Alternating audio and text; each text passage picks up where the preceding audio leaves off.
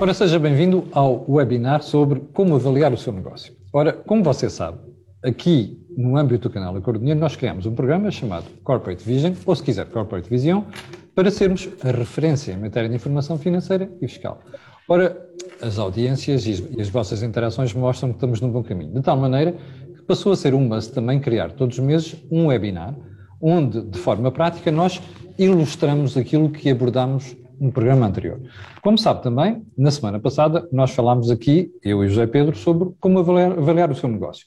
Não é uma tarefa fácil, até porque, como você sabe, nós em Portugal temos um predomínio de pequenas empresas e até de microempresas. Portanto, esta tarefa fica dificultada por causa disso. Ora, este webinar vai servir exatamente para nós, de forma prática, percebermos o que é que deve ser feito, quais as melhores técnicas e, sobretudo, adaptá-las à realidade portuguesa. Comigo, além do José Pedro Farinha, que é o CEO de Visão, como você sabe, está o João Duque, professor universitário, Isabel Neves, que há bocado carinhosamente a senhora tratava por Tubaroa, não, Tubarão, Shark Tank, ok? Lago dos Tubarões, e está aqui o outro, eh, o Stefano Moraes, o outro representante também de Tubarões. Portanto, são investidores, basicamente. E é sobre isso que nós vamos falar daqui a pouquinho. Zé Pedro, queres fazer a introdução? Sim, eh, então, bom dia, obrigado por estarem connosco mais uma vez, após uma semana a falar deste tema. E basicamente na semana passada abordámos aqui as grandes dificuldades que temos na avaliação das PMEs e temos aqui vários exemplos, portanto, desde uma contabilidade mais simplificada, menos auditoria, confusão entre despesas e, e, receitas entre o administrador, o sócio, os funcionários que também são família dos sócios, etc. E, portanto, que baralha muito as avaliações. Contas pessoais e contas da empresa. Confusão entre contas pessoais e contas da empresa. Mas foi mais engraçado quando falei até com a Isabel uh, esta semana sobre o webinar e ela me dizia: não, mas muitas vezes temos que avaliar só pelo, pelo faro. É, é? verdade. E milionazo, como eu costumo dizer nos comentários matinais. E, portanto, acho que hoje temos aqui a oportunidade de trazer quem percebe muito de avaliações, como é o caso do professor João Duque, o Stefano e Isabel, que usam as avaliações, ou na minha opinião deveriam usar para fazer os seus investimentos, né? ou até as suas saídas, agora no inglesismo, os seus exits né? dos negócios, e com isso ganharem dinheiro. Quando ganham as participações. Espero que assim seja, né? E, portanto, acho que hoje temos a oportunidade de bater aqui o assunto de uma forma mais prática ainda do que falámos na semana passada. Isabel, vamos começar por si. Quem está do outro lado ao seu ouvir dizer assim, bom, às vezes temos que avaliar até pelo nosso naso, fica preocupado. O que é que quer dizer exatamente com isso? Mas é mesmo isso. Uh, eu, enquanto business angel ou investidor anjo, um, ah, invisto normalmente em empresas numa fase muito, muito. A, a Isabel, chamamos... para tornarmos claro, é responsável, é, é, é, é presidente da Comissão Instaladora da Investors Portugal, para ser mais exato. Eu não sou presidente, sou membro da Comissão ah, Instaladora. membro da Comissão okay. sim. Bom, um, enquanto investidor anjo, utilizando a expressão portuguesa, não, eu invisto em empresas muito, muito em fase inicial, aquilo que nós chamamos early stage. Portanto, numa fase uh, seed e pré-seed. Portanto, que... Explique melhor o que é, que é isso, seed e para quem não está por dentro da São fases, são, no início do, do, quando começa o desenvolvimento da ideia, quando uh, o projeto está numa fase inicial, ainda não há vendas, okay. ainda não está, muitas vezes ainda não sequer está no mercado. Okay? Portanto, estamos a falar em empresas ou em projetos, ideias. Hum. Um, ainda são sonhos. ainda são sonhos, ainda são ideias que irão um dia com o nosso investimento e com o trabalho que tem que ser desenvolvido, transformar-se em negócios. Portanto, estamos a falar ainda na fase da ideia, do ideation. É impossível avaliar, não há. Um, Mas isso, é por acaso, é uma boa questão. Como é que se avalia uma empresa nesse estado? Pela percepção. Normalmente, um business angel ou um investidor anjo é aquilo que na indústria na, na, atualmente nos, nos classificam como um serial entrepreneur. Alguém que tem que ser um empresário, não é? Sim uh, tem que ter espírito empreendedor. Portanto, quando nós olhamos para uma ideia para um projeto, ou gostamos ou não gostamos, ou aquilo faz sentido para nós ou não. Pois. Portanto, o nosso próprio sentido. Mesmo antes de ser testado, não é? Obviamente. Não é? É por aí que entra o nariz. É por aí que entra o, o nariz, o faro. Uh, nós temos que nos apaixonar por várias coisas: pela ideia, pelo projeto e pela equipe. É? Que é muito importante. É também. muito importante. Portanto, a avaliação que nós temos que fazer nesta fase, nessa fase muito early, muito, muito inicial, tem que ser por este conjunto. Tem que ser pela ideia, pela inovação daquela ideia e, pela e sobretudo pela percepção de valor que nós temos que aquilo pois. pode gerar. Vai ter lugar no mercado ou não vai ter Exatamente. lugar no mercado? É? Exatamente. E eh, muitas vezes, nós temos de ter a noção, e, e sobretudo as pessoas que nos estão a ouvir, um, quando estamos a falar deste, deste tipo de projetos, 90%, eu, o Stefan não me vai deixar mentir, 90% das startups falham nos primeiros 5 anos. Pois, 90%. 90%. Stefan, é este o número, mais ou menos? É capaz de andar por aí, uh, depende do tipo de startups. Há aqui uma questão importante, talvez, distinguir, é que nem todas as novas empresas são startups. Sim. Uh, e, portanto, a forma como se faz a avaliação de um negócio que é um negócio tradicional que está a começar, imaginemos, um café, não é a mesma forma que se faz uma avaliação de, uma, claro. de, um, de um, negócio de software ou de inteligência artificial. Uh, e, portanto, uma das coisas que nós usamos, uh, à semelhança da Isabel, é um, não é só o faro de decidir se o negócio é bom ou não, é qual é a percentagem de diluição que deve existir na fase em que a empresa está. Isto é um jogo mais psicológico do que financeiro, no caso das startups tecnológicas no early stage, que nós também investimos, uhum. que é quantas rondas de investimento é que esta empresa vai ter que uh, levar e angariar durante muitos anos para vir a ser um grande caso de sucesso. E, portanto, nós ao início não podemos uh, ficar logo com a percentagem toda da empresa, porque senão depois a empresa já não é do empreendedor, é a nossa. E, portanto, os business angels e os, e os, e os fundos de investimento como o nosso têm umas certas regras de diluição aí entre os, entre os 5% e os 25% por ronda, uh, que permitem a que a, a, perda, digamos, de percentagem do empreendedor se vá fazendo de uma forma paulatina para que os incentivos continuem lá para que ele continue interessado em fazer a sua própria Sim. empresa crescer. E no vosso caso, vocês são de Indigo Capital Partner. Indigo. Aliás, o Stefano é um dos partners da Indigo Capital. Um, no vosso caso, quais são as formas de avaliação que vocês utilizam de forma mais comum para perceberem qual é o valor daquele negócio? Portanto, essa é uma das principais. Portanto, a pergunta primeiro que nós fazemos a uma startup quando queremos investir é quanto dinheiro é que eles precisam uh, para os próximos 12, 18 meses. E depois vocês estudam quantas depois, fases é, é, que é preciso. Exato. E, esse, e esse, imaginemos que, que a startup precisa de um milhão de euros, para ser mais, para fazer uma conta mais fácil. Nós sabemos que essa, essa, se nós estivermos de acordo que eles precisam de um milhão de euros para desenvolver o seu negócio e fazer determinadas coisas no próximo ano, ano e meio, então nós vamos dizer que esse milhão de euros corresponde mais ou menos a 20% ah, da empresa. Okay. E, portanto, a empresa vale 5 milhões. Agora, se me perguntarem, vale 5 milhões? Uma empresa que perde dinheiro todos os meses não vale 5 milhões. Por isso é que eu digo que isto não é um jogo financeiro ao início, pois. é um jogo mais de alinhamento de interesses uh, e, e, psicológico de garantir que a empresa tem dinheiro para fazer o que, te, o que deve fazer e que os empreendedores têm espaço para irem crescendo uh, a sua empresa e, ao mesmo tempo, vão diminuindo a sua participação. Mas se nós ficarmos logo com 80% da empresa ou, ou 90%, acabou o negócio, não é? Eles vão-se embora, vão arranjar um emprego. Portanto, essa é a, é, é, a, forma principal no early stage. Depois, mais para a frente, há métodos mais normais, discounted cash flows, né, que nós falámos aqui na, na, por aí na, fora. Na Mas ao início não tem nada a ver com claro. isso. João. Deixa, só, já agora em complemento a ideia, que é muito interessante, é que a própria estrutura de business angels ou de acionistas à partida pode valorizar a própria participação. Claro. Isto é fundamental. Claro. Portanto, não há nenhum business angel que pergunte, ok, diga lá a sua ideia, porque depois também é preciso saber quem é a equipa. E a equipa não é só quem faz, quem faz é crítico, obviamente. Mas é, é quem é que o vai apoiar? Porque quem o vai apoiar vai abrir portas, ou vai abrir estruturas ou plataformas que dão um valor completamente diferente. E eu digo assim, ah, eu com ele vou, ah, com ele e com a Isabel, ah, de certeza que eu também vou. Porque eu sei que a atmosfera uh, que se criou em torno do projeto lhe vai dar valor e vai dar garantias de sucesso que noutros casos não. Se fosse só eu, o mesmo dinheiro, eu vou substituir. Eu não lhe dava garantias nenhumas e, portanto, o valor dele caía abruptamente.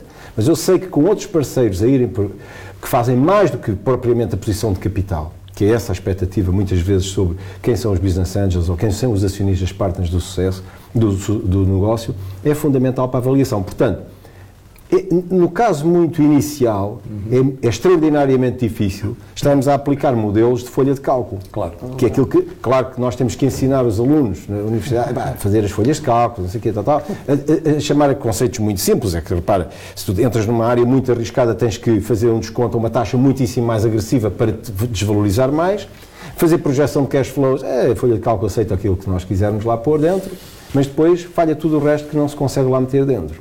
E a avaliação, a paixão do negócio, a, a sensação de que vale a pena investir é, é, é fundamental. E às vezes vale a pena investir mudando nem o produto, mas é, é tal coisa, é, é, a forma como se distribui, como se chega. É, é, o jogo do que é que deve pesar mais, quais são as alianças que tem que ter por causa deste cluster que tem que se formar. É, esta, esta oh, João, tu, tu, és um conhecedor profundo da economia portuguesa e comentas isto todas as semanas. Estes processos ainda não estão generalizados em Portugal. Não. Ou seja, a maior parte dos negócios não surgem assim. Não. Isso é um problema. É um problema. Nós temos uh, falta de mercados, de pitch. Temos muita falta. Uh, nós temos falta Aquilo que nós fazemos durante basicamente 3 ou 4 dias com a Web Summit numa área, é? nós temos falta para fazer sucessivamente, que é uh, transformar Portugal, se quisermos, numa plataforma de encontro, mas depois também de residência, que é uma coisa terrível, não é? Sim. Porque uh, estes encontros todos que fazemos na Web Summit, não é? É, é como eu uma vez comparei com a Feira da Gulgan porque uma vez experimenta ir à Feira da Golgã fora é. da época da feira. E não existe nada. Não existe nada. Está tudo fechado. É, é horrível. O que se podia criar ali de um cluster daquela área está por fazer. Exatamente. Portanto, eu uma vez visitei... É só aquele hype daquele não é, Exatamente. É a Feira do Cavalo, e depois da, época, da égua, e depois não há mais nada. É terrível. Portanto, há umas coisinhas que lá vão fazendo tal, mas, mas aquela ideia de que eu vou à Golgã passear um fim de semana porque eu sei que encontro atividade, não existe. Porque eu chego lá e arrisco-me a, a acontecer-me o que me aconteceu. Não estava lá ninguém. E já agora, também com o teu conhecimento da economia portuguesa, porquê é que tu achas que falta essa nossa capacidade depois de, de criar a tal, por exemplo, residência dos investimentos em Portugal? Bom, isso é tudo. Bom, isso aí acho que há muita culpa por parte das atividades da, do, dos governos, não é? Dos que não vários. criam dos vários. Dizer, nós não temos uma cultura, mas cada vez estamos a perder mais. Com um governo que há seis anos não elogia o sucesso e só caustica o sucesso. É verdade. Desculpem, o que é isto? Só distribui e não queria. E não, e não, se, não se elogia o sucesso. É que podiam até elogiar o sucesso que nos permite distribuir. Pois. Mas nem isso. Isto é uma atitude que, ao fim de anos, uh, afasta qualquer até uh, atitude tudo, auto, ação de autopromoção. Quer dizer, eu, eu, eu, para ter sucesso preciso mostrar as minhas qualidades, não é os, as minhas eh, inqualificações, é as minhas qualidades. Quando eu não sou elogiado, não sou estimulado a mostrar as qualidades, aplaudido por isso, a ser beneficiado por isso, eu resigno-me a passar discretamente na sociedade. Ou então, para eh, progredir, tenho que sair de Portugal. E, de facto, quem quer progredir, na prática, tem que sair de Portugal. E para isto, se mostrar internacional. Isto tem a ver com os mercados de capital, de financiamento, não é, Stefano? Sim, ou seja, eu acho que o que acontece é que Portugal uh, tem pouco capital. Tem dívida a mais claro. e pouco capital. Uh, eu, como membro também da direção da Associação Portuguesa de Capital Risco, que reúne, digamos, os fundos de Private Equity e VC um, do país, ainda agora temos um estudo que vai sair que mostra que Portugal tem um rácio de capital face à Espanha de 15 ou 20 vezes menos, ou seja, portanto não há capital face suficiente face à Espanha, mas é da Europa, não é? Estamos a uma distância de 30 vezes ou algo assim da Europa, agora não, não me lembro de cor os números, mas é avassalador. Ou seja, existem poucos fundos de capital privado. E porquê é que existem poucos fundos? Porque depois não há financiamento para os fundos, ou seja, nos, nos claro. outros países mais desenvolvidos existem fundos de pensões, bancos, seguradoras e corporates que colocam dinheiro em fundos como os nossos, para depois nós, como investidores profissionais, aplicarmos esse dinheiro. Isso é normal, também não se vai fazer empréstimos sem haver bancos, não é? Exatamente. Tem que haver bancos para fazer empréstimos, tem que haver fundos para, para haver capital. E o problema é que não se investe, as, as, digamos, os detentores de capital portugueses, vamos desde a Segurança Social ao Fundo de Pensões do Banco de Portugal e, e todas as grandes empresas portuguesas, não colocam dinheiro em gestores de ativos que poderiam proporcionar capital. Portanto, os nossos investidores, para ser sincero, nós temos 66 milhões de euros sob gestão neste momento, isso é quase tudo estrangeiro. Quase tudo investidores estrangeiros que colocam seja, dinheiro em Portugal. estar a tributar mais valias de curto prazo também não ajuda nada, não é? Claro, isso, isso, isso não faz não sentido. ajuda a formação do mercado de capital. Eh, quer dizer, se isso fosse para a frente, não é, é, obviamente é muito mau para um mercado de capital que já é, que já é exíguo, já é exíguo e, péssimo e pequeno, não é? Sim. Iria acontecer a mesma coisa que acontece ao PC20, que 19 empresas, 18 estão fora do país com, com, a sua sede. Era a mesma coisa. Ah, eu acho o investimento vai-se embora. Uh, o investimento ia-se embora. Era algo que nos estava a preocupar muito, uh, não só os fundos, sim, como sim. também a nós, Business Angels, uh, a tributação que, que estava prevista, Claro. porque aí, a partir do momento em que isso acontecesse, eu penso que ninguém iria investir. Mas, Isabel, porquê que nós hostilizamos tanto esta preocupação com criar capital em Portugal? Eu acho que nós temos um estigma qualquer relativamente ao empreendedorismo, não é? Fala-se muito de empreendedorismo, uh, faz-se muito bandeira de empreendedorismo, mas depois, na prática, como, como acabámos de, de ver pelo, pelo, que o João do que o Stefan disse, disseram, um, não há qualquer estímulo ao empreendedorismo. A verdade é esta. Um, Mas isto é, uma coisa é muito que tem penalizador. Décadas, ser empreendedor em Portugal é muito, é muito. Ser empreendedor em Portugal e correr riscos como empreendedor em Portugal um, é muito complicado. E as pessoas têm medo disso. Vamos ficar naquela, naquele número que a Isabel deu há bocadinho, quando dizia, bom, eu não estarei longe da verdade se é que 90% das, das, eh, das iniciativas falham. Uh, no vosso caso, já vos aconteceu terem algum disso? Claro, claro que sim. Tivemos muito. é sobre esta parte que eu gostava que falasse, porque nós, quem está daquele lado aprende muito com aquilo que é o falhanço. Ah, nós, quando, quando, vamos lá ver, isto é capital de risco, formal ou informal, pois. Um, é risco. pequenino, pequenos investimentos ou maiores investimentos, isto é risco. nós estamos a arriscar. Podemos ter a sorte de, de ter saídas muito boas, podemos ter a sorte de conseguir reaver o capital que pusemos, já me aconteceu a mim, um, mas também podemos ter o azar, e também já o tive, de perder o dinheiro. Eu investi numa coisa que não deu certo e, portanto, se eu co-investi, se eu acreditei no empreendedor, se eu acreditei na ideia, mas ela não foi para a frente, perdemos os dois. É? E, e, nos, casos, nos casos mais emblemáticos onde houve falha, porque é que, o que é que acha que teve na base desse, desse insucesso? O insucesso pode-se dar. Eu, eu, tenho N casos uh, de sucesso e de insucesso, e o insucesso pode-se dar por várias razões. Inclusivamente, às vezes não tem a ver com a ideia, não tem a ver com, com a falta de capacidade, tem a ver, por exemplo, com algo que o mercado ainda. Já me aconteceu. Um, o mercado ainda não tem capacidade de resposta para um determinado produto. É preciso ver que nós. Mas não tem capacidade de resposta, não está preparado para absorver esse produto. São não está preparado, diferentes. não está okay. preparado. Há coisas que vêm um, antes do tempo, se quiseres. Sim, não é? exatamente. Uh, nós antecipamos às vezes tendências, porque nós queremos apostar na inovação. Nós, nós temos. Uh, nós, quando investimos. Claro, a procura é sempre alguma coisa que não há no mercado. Obviamente. Um, em coisas muito inovadoras. E nós acreditamos que aquilo pode ter sucesso, mas às vezes acontece que, antecipa, que essa uh, antecipa, que há uma antecipação é? uhum. e que o mercado ainda, ou que a sociedade ainda não está uh, disponível ou predisposta ou, ou que não tem um, uh, capacidade para, não é?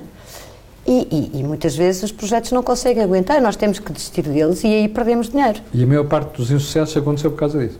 Não só. Não só, também tens insucessos que acontecem porque a equipe se estragou. Uh, As pessoas saíram, há a N, pessoa que sabia há situações, já não está lá. Há N situações que levam a insucesso. Ou porque o mercado não respondeu, ou porque o produto afinal revelou-se que não, não era o melhor. Às vezes até porque existe, apareceu outra coisa igual ou muito parecida noutro ponto do mundo que, uh, que conquistou uh, esse mercado e aquele deixa de fazer sentido. Enfim, há tanta coisa que pode acontecer e que leva ao insucesso. Há muita coisa. Stefano, disseste há bocadinho que vocês têm 66 milhões de euros sobre gestão, não é? Um, destes investimentos todos que já fizeram, já têm algum sucesso também? Uhum. E a mesma pergunta, Isabel, é porquê que isso aconteceu? Vou-vos vou dar um bocadinho de números do que é, também não é tudo mau e, e há coisas boas e más. Mas, essencialmente, para vos dar uma ideia, isto estamos a falar de startups tecnológicas, é, que é a minha área, porque olhar depois para PMEs de outra natureza é, um, é tem que se olhar de uma forma totalmente diferente. Mas nós olhamos para cerca de 2.100 uh, investimentos potenciais em dois anos e meio, são muitos. 2.100? 2.100. Uh, três quartos dos quais em Portugal, porque nós focamos quase exclusivamente em Portugal, um bocadinho em Espanha. Desses fizemos 27 investimentos portanto, cerca de 1%. Portanto, é difícil, portanto, é difícil uh, obter capital da, da Índico. Nesses 27 investimentos, investimos 32 milhões de euros. Uh, desses, dessas 27 empresas, duas falharam. E dessas, só duas até agora. Eh, vão falhar mais, seguramente, mas também Sim. estou a falar de dois anos e meio. E essas 27 empresas, incluindo as duas que falharam, angariaram 32 milhões connosco, mas 850 com investidores internacionais. Portanto, também temos que ver que era um bocadinho o que o professor João Duque dizia antes. quando as pessoas estão com as equipas certas, com os fundos certos, têm uma capacidade de angariação muito melhor. E, portanto, nós conseguimos que as nossas empresas sejam investidas por fundos soberanos de todo o mundo, pela Andreessen Horowitz, pelos grandes fundos europeus e por aí fora, porque elas sabem que eh, o, o, que vem da nossa parte já foi escrutinado de certa forma, já é só 1%.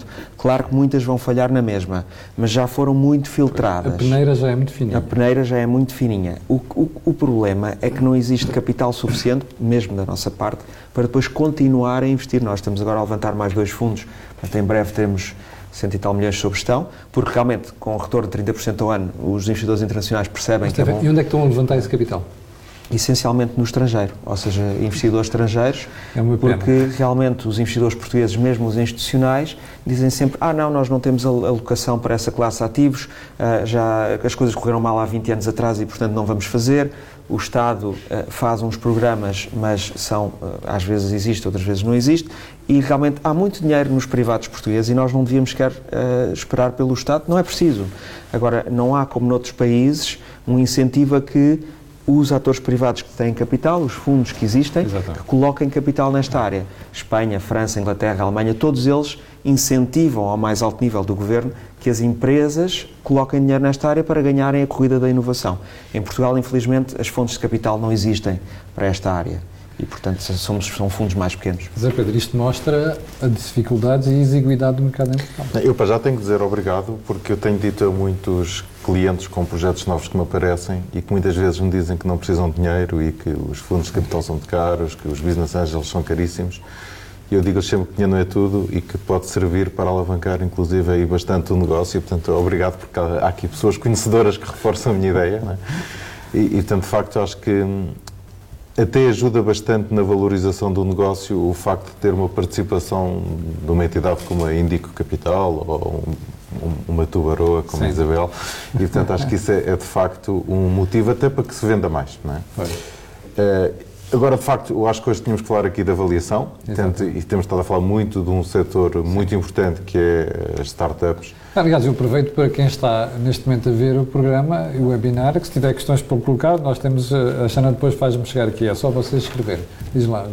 Não, e, e, acho que é importante também alertar que hoje não vamos só falar de startups, portanto estamos a falar de quanto vale o seu negócio no geral e há muitos negócios tradicionais é. e maduros no mercado também necessitam de avaliação e, como vimos no programa, a avaliação não serve só para a entrada de capital, serve muitas vezes até para tomar decisões estratégicas no Ora próprio bem. negócio e saber eh, em que áreas se deve ou não deve investir. E achei imensa graça quando o João disse que no Excel cabe tudo. Eu costumo acrescentar que até tem a função de atingir o objetivo e quanto é que quer que dê, o Excel devolve a resposta, não é? é. E, e, acho que é importante também debatermos aqui um bocadinho o tema das taxas de atualização, da perpetuidade. Também brincámos com isso no programa, porque os negócios, e, e há bocadinho até em off falávamos, e, e vamos voltar às startups, de um unicórnio famoso que nunca apresentou lucros, mas é unicórnio, vale milhões. Portanto, depois o Stefano vai-me explicar como é que se avalia e eu brinquei com o método do PDC, que é a perpetuidade do caraças, não é? Sim. Exatamente. Stefano, já agora esta questão aqui, o unicórnio sim, sim. que fala mil milhões de euros, não é? Sim, mas nunca dá, nunca dá, nunca dá lucros. Como é que vocês fazem avaliações aqui? Sim, já agora outras boas notícias. Portugal tem, neste momento, cinco unicórnios é oficiais é e mais dois que vão ser anunciados em breve, que são mais unicórnios que toda a Europa do Sul junta. Portanto, alguma coisa nós temos, estamos a fazer bem em Portugal, temos muito boa engenharia, muito boa ciência, as pessoas falam inglês e há uma mais grande vantagem. toda a Europa do Sul junto? Sim, e mais outros países que não têm nenhum, portanto é muito Stefano, deixa-me dizer-te que Espanha apesar de ter tanto, este, tanto dinheiro como te disseste, só tem dois unicórnios. Sim. Portugal tem, é, neste momento, cinco. Algumas estamos a fazer bem, como diz o Stefano. Ou seja, as coisas não são todas péssimas, não é? E há, há, aqui uma grande vantagem, já agora, antes de entrarmos nas PMEs, que é Portugal não tem mercado interno. Isso obriga a que as nossas empresas partam aos descobrimentos. E, portanto, há um, aqui um, um, sentido de esperança também para as pessoas, para não acharem que é tudo mal, porque realmente Portugal, nesse aspecto, está muito bem. Como o mercado é, é o mundo. O mercado, o mercado é o mundo. É o mundo. E nas PMEs, sejam tecnológicas ou não, Sim. essa devia ser sempre a ideia. Porquê é que os unicórnios às vezes têm essas avaliações, ou seja, empresas que perdem dinheiro, todas elas, todas as nossas startups perdem, posso dizer, entre 20 mil euros a 4 milhões por mês. Por mês, ok? E todas elas levantaram juntas 850 milhões. 20 mil eh, euros por mês a 4 milhões por mês, no nosso portfólio atual, ok? perdas.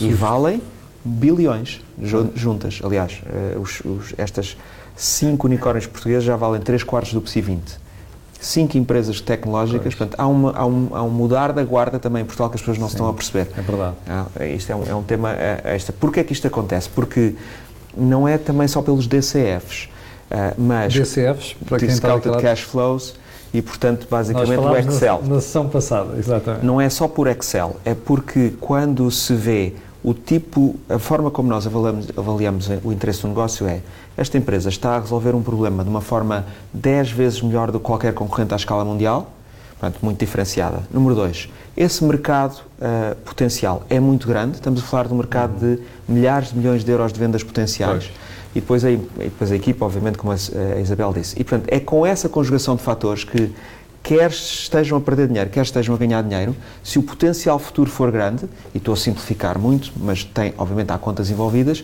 que os investidores profissionais de todo o mundo uh, estabelecem avaliações muito altas, às vezes altas demais, às vezes pouco, mas, mas essas avaliações não são tiradas, digamos, uh, por magia, não é? É porque realmente o mercado uh, que aquela empresa está a dirigir é, é gigante. Existe uma análise por, por trás daquilo que tem contas. Isabel, o, o Zé Pedro introduziu a questão das taxas de atualização. Como é que vocês lidam com isso? Opa, nós, na, na, fase em que investimos, é, é muito, muito complicado estar a calcular taxas de atualização. É? Um, para nós, o que nos importa é e, é, e, é, e é, uma coisa importante, há bocadinho, pegando um bocadinho naquilo que o Stefano há bocado disse. Um, Assim, quanto, nós temos que ver quanto é que as empresas precisam, hum. quanto é que elas precisam para desenvolver aquela ideia que trazem. Quanto é que eles vão precisar um, em termos de tempo, quanto é que efetivamente precisam. Para nós, o mais importante quando, quando investimos no negócio é que é que esta empresa vai precisar em termos de capital, em termos de know-how e em termos de envolvimento para conseguir transformar-se num negócio. Estou disposta a investir esse capital? Consigo reunir comigo capital suficiente para isto? Uh, o que é que eu posso aportar em termos de know-how, de, de, portas, de oportunidades? O que é que eu posso aportar a este negócio? Essa é a base da nossa decisão. E depois, prever quanto é que aquilo pode crescer, uh, qual é a expectativa que aquilo tem de crescer Sim. e o que é que eu posso retirar daqui. Eu quero retirar daqui um múltiplo um, daqui a 5, 3, 5, 10 anos. E, portanto, quanto é que isto poderá eventualmente crescer? E é um bocadinho nessa base que nós investimos. Portanto, não nos perguntes a nós, Sim. pequeninos investidores, business angels numa fase muito, muito inicial, estamos preocupados com as taxas de atualização. A nossa taxa de atualização é, um, é, é calculada nesta base que eu te estou Já a falar. Stefano. É, eu, eu acho que é importante aqui realmente falarmos de, não, não só de startups, porque a maior parte das pessoas é em casa não tem startups. É ou seja, e, e, nós não podemos esperar. A forma como nós fazemos estas avaliações pressupõe um crescimento altíssimo. Ora, se a pessoa criar um cabeleireiro, não vai ter um crescimento altíssimo. Ora bem. Portanto, essas, essas empresas não, não podem esperar ter as avaliações feitas da forma como nós fazemos. E, portanto, como é que se pode uh, uh, tentar chegar a um valor uh, base? Por um lado, é fazer o tal Excel, o tal Discounted Cash Flow, com taxas de atualização mais ajustadas à realidade do que é a inflação, mais um prémio de risco. E o mercado que já existe. E o mercado que já existe. Não é inovador. Exatamente. Ou seja, no fundo, pôr no Excel quanto é que eu costumo vender, quais são os meus custos e ver o que é que aquilo significa em termos de dinheiro ao fim do mês e fazer uma projeção futura e depois trazê-la ao presente. Isso é uma forma. A outra forma é, são os múltiplos de mercado. Ou seja, quando a pessoa tem uma empresa que vende X por mês, há múltiplos de mercado de outras empresas semelhantes, Exato. comparáveis, que se diga, olha, se aquela empresa fatura 1 milhão e vale 5, a minha fatura meio milhão, então vale 2,5. Ou seja, isso é uma forma simplificada de explicar uma coisa que o professor João Duque explica com muito mais sabedoria e detalhe, claro. obviamente. E, portanto, existem os, os discounted cash flows e existem o, os métodos de comparáveis, que é encontrar métricas de avaliação pelas vendas, pelo EBITDA, um múltiplo do EBITDA, um múltiplo das vendas e que sejam comparáveis a outras Sim. empresas do setor. Já temos, já temos aqui uma pergunta que eu já vou, que acho que é do Diogo Gomes, se não, se não estou em erro. Sim, sim, já lá vamos. Mas, ó João, como nós estamos a falar de um universo uh, em Portugal onde a esmagadora da maioria das empresas são PME e até microempresas, esta questão é fundamental, é? É. saber qual é o método que a gente vai aplicar É. e, sobretudo, de- de- distanciar, ou melhor, separar isto daquilo que são startups normais. É, mas a, a avaliação é é muito, digamos, se quiser uma imagem simples, é muito parecida com o do imo- imobiliário, em que é, é difícil fazermos quanto é que vale o meu andar. é? É, é difícil. Porquê? Porque não há uma cotação, o andar não, não estão a ser vendidos andares aqui na, na zona todos os dias. De qualquer das formas, eles vão sendo pontualmente vendidos. E nós vamos tendo uma ideia de base sobre quanto é que é o preço metro quadrado na minha zona. Claro, depois eu depois tenho que modificar aqui ou ali, porque eu tenho uma vista para o cemitério. Oh, isto desvaloriza-me, não é? O meu andar. O outro tem uma vista para o mar. Ah, isto valoriza muito mais. Portanto, nós temos que ir eh, fa- fazendo os ajustes necessários, partindo de valores que podem ser extraídos do mercado, nomeadamente empresas ou que estão cotadas ou que foram avaliadas há pouco tempo.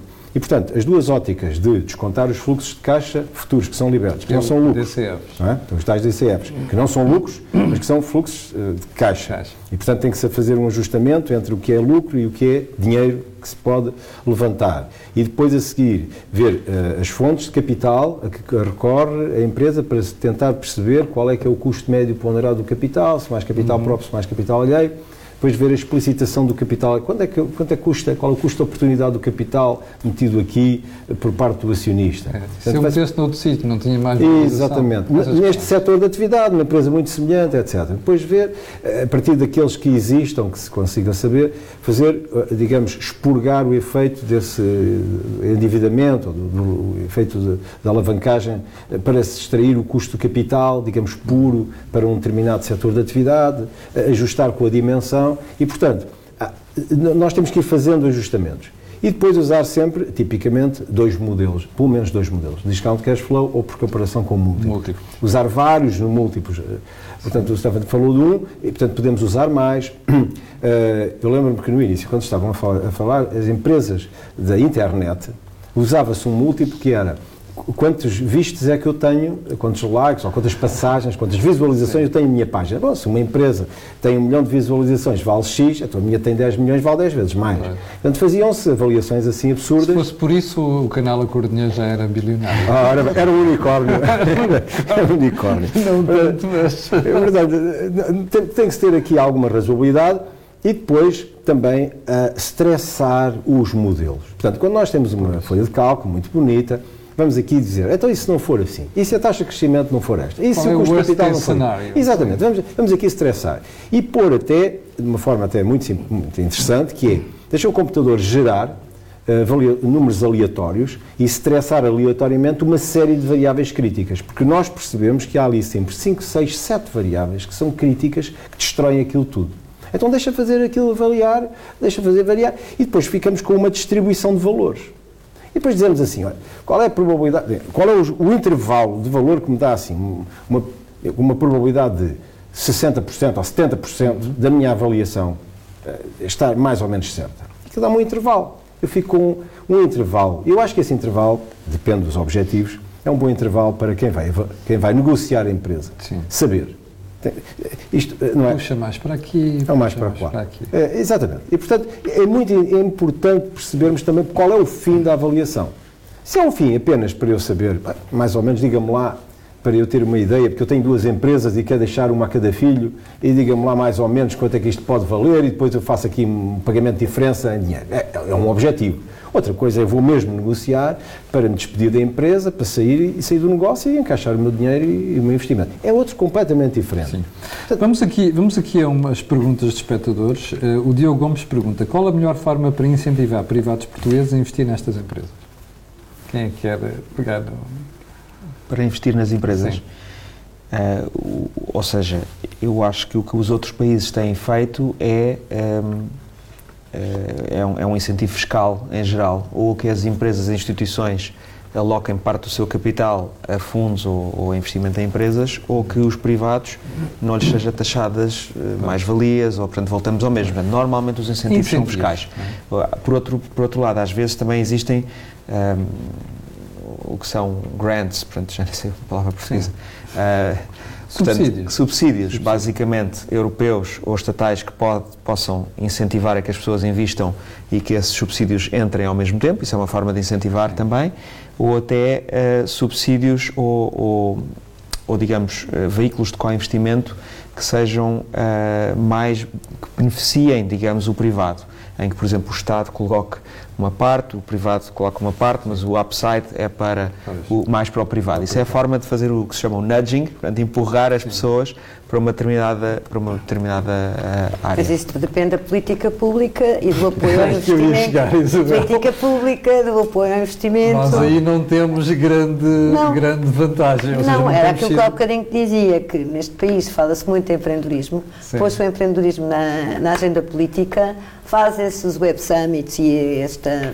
uh, este folclore todo, mas depois naquilo que é importante, Quando que é a política pública, é que é a política pública de apoio ao empreendedorismo, de promoção do empreendedorismo, Sim. de apoio aos investidores, de benefícios fiscais para os investidores, um, ehm, de políticas de co-investimento, que já houve, já houve ah, fundos de co-investimento em determinada altura. Mas... Uh, quando, quando, quando se toca a falar dessas coisas, isso não acontece e penaliza-se, como vocês sabem, penaliza-se muito quem, que arrisca empreender, uh, porque ser empresário neste país é quase um herói, não é? Em termos de, de tudo aquilo que está envolvido depois em termos de... Uh, Sim, de, oh, oh, oh, João, eu gostava de acrescentar duas ideias. Sim. Uma que era a própria publicitação do sucesso destas aplicações. Insistes muito nisso eu acho Isto é muito importante. Quer dizer, eu, eu não fazia ideia que a taxa de rentabilidade. Aí não tem a ver só com o Estado que não, não não, não, não, não, não, Aí não, tem a ver com próprio. os mídias, com os mídia, é cultura. que normalmente é só publicitam aquilo que,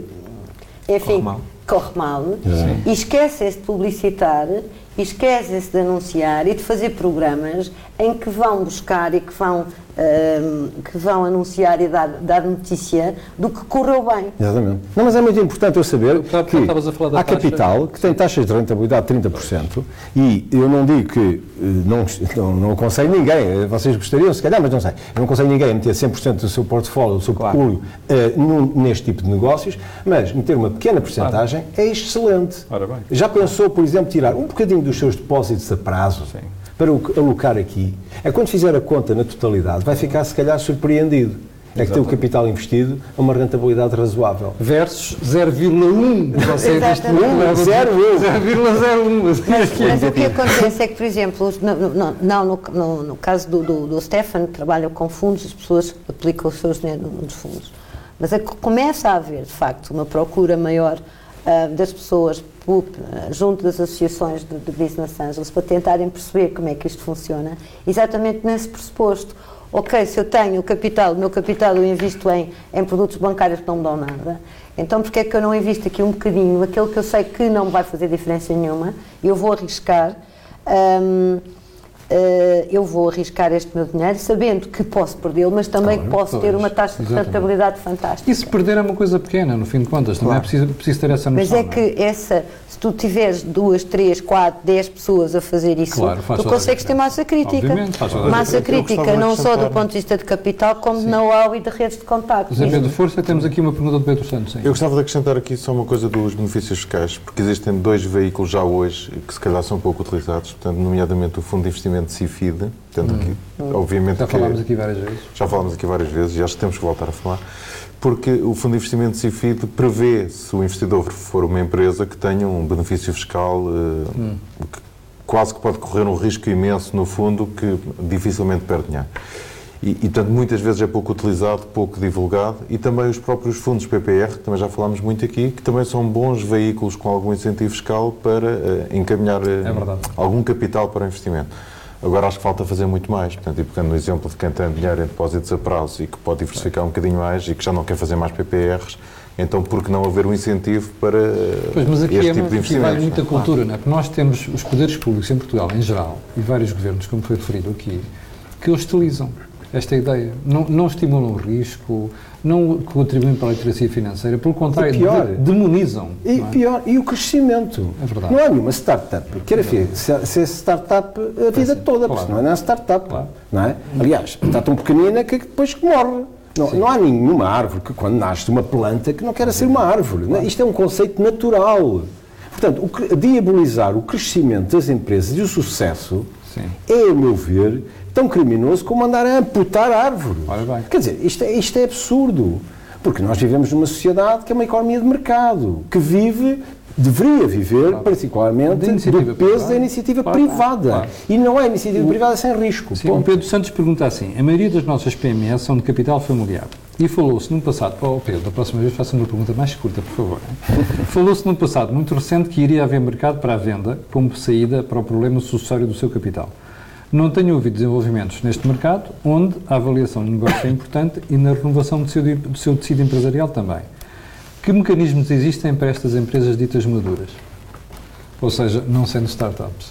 Ou seja, o, o- o grande mercado que existe para as empresas que não são grandes o suficiente e que não conseguem entrar em bolsa, porque se tiverem uma dimensão suficiente podem, digamos, entrar em bolsa com tudo o que isso acarreta em termos de transparência e auditorias e por aí fora.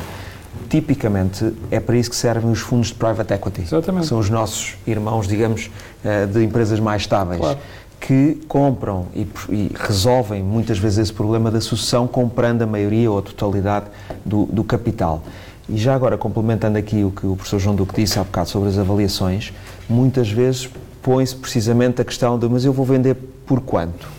O DCF e, portanto, os, os cash flows e os, os múltiplos são uma forma de o fazer, mas há aqui uma coisa que eu vi muitas vezes, porque eu também já fiz private equity durante muitos anos, e era um problema. Muitas vezes as pessoas têm, imaginemos, uma fábrica, e essa fábrica está em cima de um terreno, e as pessoas querem vender, fazer uma, o- o- a avaliação do negócio e depois somar-lhe a avaliação do terreno. Ora, ou vende o terreno ou vende o negócio da fábrica, mas não dá para depois fazer prédios onde está a fábrica. E isso é, um, é, um- é uma espécie de, um, de uma, enfim, de um, de um erro, um equívoco que as pessoas têm. Portanto, se a pessoa tiver um- uma empresa que tem muitos ativos, se calhar os ativos valem mais do que o próprio negócio. Claro. E deve vender os ativos, vende o prédio, vende o terreno e por aí fora. Não pode é vender duas vezes a mesma coisa. A outra coisa que acontece muitas vezes em Portugal, e eu creio que vocês já falaram disso noutros episódios, que é a questão de ter as contas certinhas.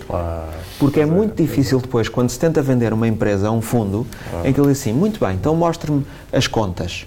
Ah, as contas são essas, mas não refletem, não refletem bem a realidade, porque na realidade eu tenho aqui outras coisas paralelas e as vendas, os custos e tal. Ah, desculpe lá, é mas é que eu isso não consigo ver, não é? E portanto, não depois não se consegue chegar a um acordo de preço, porque a pessoa acha que o seu negócio vale 10 milhões, mas as contas mostram que ele vale 3.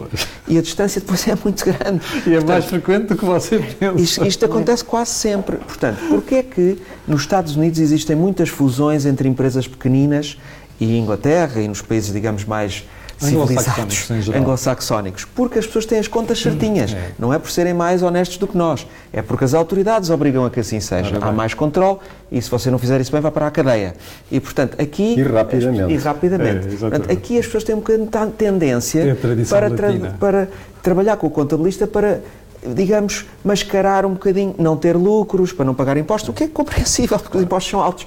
Mas isso depois não traduz realmente a realidade da empresa. E depois, quando se quer vender a empresa para, para resolver o problema da sucessão e dos irmãos e do pai que faleceu, etc., infelizmente, ninguém quer comprar porque não há encontro de negociação, porque, porque, porque a empresa o que mostra nas A contas não tem nada. é brutal. José Pedro, aqui tens uma grande responsabilidade tu. Não, é? eu Tu e um outro grande obrigado ao Stefan. Só aí uma coisa que eu não concordo, que é o trabalhar com o contabilista, porque eu acho que já não acontece. Hoje os contabilistas também são enganados. não é? Também são enganados, Também claro. são enganados. Agora, e, mas muitas vezes são enganados nem é porque a pessoa, a pessoa pôs na cabeça que tem que fugir com as vendas, que tem que misturar despesas pessoais Claro. com despesas da empresa, mas muitas vezes não tem lucro para isso, que ainda é mais ridículo, não é? Claro, ainda é pior. Uh, Veja-se o caricato das tributações automóveis, de- dos automóveis, por exemplo, em que, que tributam mais quando há prejuízo e as pessoas continuam a pôr algum tipo de despesas que não fazem sentido.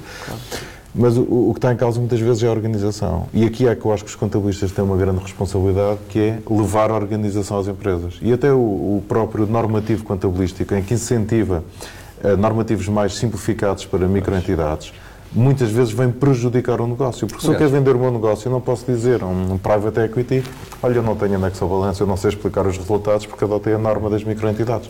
Não faz Está a ver sentido. porque é que criámos aqui o Corporate Vision? Está a ver? É por causa destas coisas, não é? Temos que fazer pedagogia, fazer literacia aqui, precisamente neste sentido. O Diogo Gomes perguntou, eu acho que o Stefano já respondeu isto, ah, de que forma é que se pode investir em empresas não cotadas? O Stefano deu aqui um bom exemplo, não é? Pode, por exemplo, investir nos fundos. Nesse, porque a questão é essa, é que sempre as resultados é muito mais fácil. Aqui, essa resposta que o Stefan deu, eu acho que esclarece a sua questão. A Wanda Jesus pergunta: os apoios seriam bons se as respostas fossem dadas atempadamente? Uma empresa, atenção à pontuação, pessoal, não façam como o Primeiro-Ministro, nem português sabe falar. Pontuem as frases como deve ser. Uma empresa não pode esperar dois anos por uma análise a um pedido, por exemplo, do CIFID e continuar a pagar IRC sem beneficiar destes incentivos. Já tem toda a razão aqui. Tem. O CIFID é um, é um processo muito complexo. E eu acho que a crítica tem, tem que E ser um bocadinho. vimos- sim, nós vimos isso aqui já nos programas passados. É verdade, e acho que vamos ter que voltar a falar disso antes do final do ano. Mas Sim. o, o CIFID é um benefício fiscal altamente complexo, porque as empresas têm que provar idoneidade É. de, de inovação e, e confunde-se muitas vezes inovação com fazer uma macro no Excel e já estou a inovar. Não é? Portanto, muitas vezes as pessoas acham que fazer qualquer coisinha tecnológica já é inovação, o que dificulta muito esta análise. E por isso eu alerto sempre para, é mais fácil eh, muitas vezes canalizar parte da coleta, parte do IRC a pagar para um fundo de investimento de CIFID, em que o benefício fiscal é o mesmo e esse fundo vai fazer investimentos em entidades que são idóneas do ponto de vista da inovação e que já se qualificam para CIFID, do que trilhar o caminho de fazer um projeto CIFID eh, por si. Eu estou a falar contra mim, eu vendo candidaturas a projetos CIFID, mas é muito mais fácil trilhar este caminho do que. E é preciso conhecer muito bem e perceber que a alocação de tempos, de pessoas, de esforços e com que fornecedores é que trabalhamos para ter, que tenhamos um projeto que seja elegível para efeitos de CIFID. Enquanto que se alocarmos parte da coleta é direto. E, e incentivamos o investimento, e o investimento por quem, na minha opinião pelo menos, sabe melhor onde investir nesse tipo de entidades. E por isso é que estes senhores existem. Sim, claro. Nós temos um fundo CIFID, ou seja, aí Ah, é, realmente também? isso nota-se que a entrada de investidores portugueses na Índico fez-se primordialmente por fundos CIFID. Pois. Agora, há aqui realmente uma nuance muito importante e é por isso que os fundos 100% CIFID eh, não são ideais, porque depois, eh, quando se investe numa empresa, não vai tudo para a R&D. Portanto, nós, por exemplo, só temos uma parte do nosso fundo CIFID para que Pois. só aquela parte Faz é que é para R&D. Porque depois começa a haver também muitos problemas com as autoridades ah, de que os fundos, obviamente, têm o seu próprio incentivo, aqui falo contra a minha própria indústria, de, ah, digamos, arrebanhar o máximo capital possível, mas depois aplicá-lo é um problema. Portanto, também cuidado com a escolha dos fundos CIFID, porque tem que ser, depois a aplicação tem que ser muito criteriosa, ou então as pessoas ainda vão ter que pagar os impostos de volta e os fundos têm que devolver o dinheiro e por aí fora, e isso Sim, não está isso acontecer. ficou, ficou mais clarificado com o Orçamento de Estado, Claro. não este, mas o, o que está em vigor. Ó, Zé Pedro, É, mas tens mas- razão, nós temos que voltar a falar sobre o CIFID. É, o CIFID é muito Sim. complexo. Não, e há um problema no CIFID, é que depois a avaliação dos projetos é feita pela autoridade tributária, que tem muito pouco conhecimento de inovação. Bem, Percebem de muita coisa, mas dessa não, de facto não percebem. Bom, nós estamos eh, mesmo no final, já vamos com mais de 50 minutos. Ahm, o que é que eu queria sugerir? Para já quero agradecer às pessoas que estiveram aqui porque deram um contributo enorme para percebermos esta realidade em Portugal. Porque é preciso, como se dizia aqui. Então, Marcos, esperou agora para mandar, esperou por agora para mandar a pergunta, vamos a mais uma pergunta. Ahm, o Marcos diz assim: não acham que devia existir uma, uma forma relativamente rápida para avaliar um negócio? Por exemplo, com um balanço e uma demonstração dos resultados, mesmo estando a correr o risco de não conseguir avaliar ativos que não estejam refletidos nas contas. Esta é para vocês. Eu posso começar, porque foi um método que nós não abordámos no programa Sim Hoje Não, que é o método patrimonial. Sim, exatamente. E aceitando a provocação do Stefan, se as contas estiverem certinhas, faz todo o sentido que se possa avaliar uma empresa pelo balanço. Porque o balanço é exatamente isso, é uma fotografia em determinada data que nos dá a posição da empresa e o seu valor. O problema é que os ativos normalmente não estão bem avaliados, normalmente até alguns deles estão subavaliados, outros deviam ter sido reconhecidas algumas imparidades, porque eles valem menos, portanto há, há risco do que o ativo vale menos, e muitas vezes os passivos também não estão refletidos. E- as empresas devem ser avaliadas pela capacidade de gerar retorno a quem investe nelas. E, portanto, e não é líquido que o balanço dê essa informação só por ele. Mas é um método que pode ser usado em- comparativamente com os outros. E deve ser. Está a ver, Marcos? Para o liquidar, é- seguramente. Para Para liquidar, liquidar, sim. seguramente. Claro, exatamente. Vê, a questão é esta. Aliás, nós falámos, foi por isso que eu insisti nisto também, que nós falámos disto no programa, como você se deve. Os bancos recordar. usam muito este método. É verdade. Por isso é que cometem E por isso é que muitas vezes falham, exatamente. Por isso é que muitas vezes, aliás, como disse aqui o José Pedro uma vez, os modelos de negócios que você entrega aos bancos, eles não olham para aquilo Não olham. Se tiver garantias ter uma garantia e não quer saber do É, negócio. exatamente, já falámos aqui no programa anterior. Bom, eu quero agradecer a estes senhores, dando-nos uma ajuda preciosa a entender isto. Vamos prometer uma coisa, é que vamos voltar a estes temas e a estes assuntos, como já percebeu, são muito complexos, depois a realidade portuguesa ainda torna isto mais complexo. Um, já sabe que você, todos os meses, tem aqui um programa com um tema. José Pedro, qual é o próximo tema? Benefícios fiscais. Ah, está a ver? Benefícios fiscais. Vai ser o próximo programa e depois iremos ter um webinar também sobre esta matéria. Já sabe também que este programa foi criado aqui no âmbito do canal Acordo do Dinheiro para podermos ajudá-lo nestas questões de informação financeira e também informação fiscal. Quero agradecer a sua paciência e quero pedir aquilo que peço sempre também. Colocar um gosto e você partir nas redes sociais, porque é a melhor forma de divulgar este trabalho que nós estamos a fazer. Muito obrigado. Obrigado a estes senhores e a esta senhora, a Tubaroa, como chamou a China há bocadinho, eh, carinhosamente. E nós voltaremos a ver-nos no próximo programa. Muito obrigado.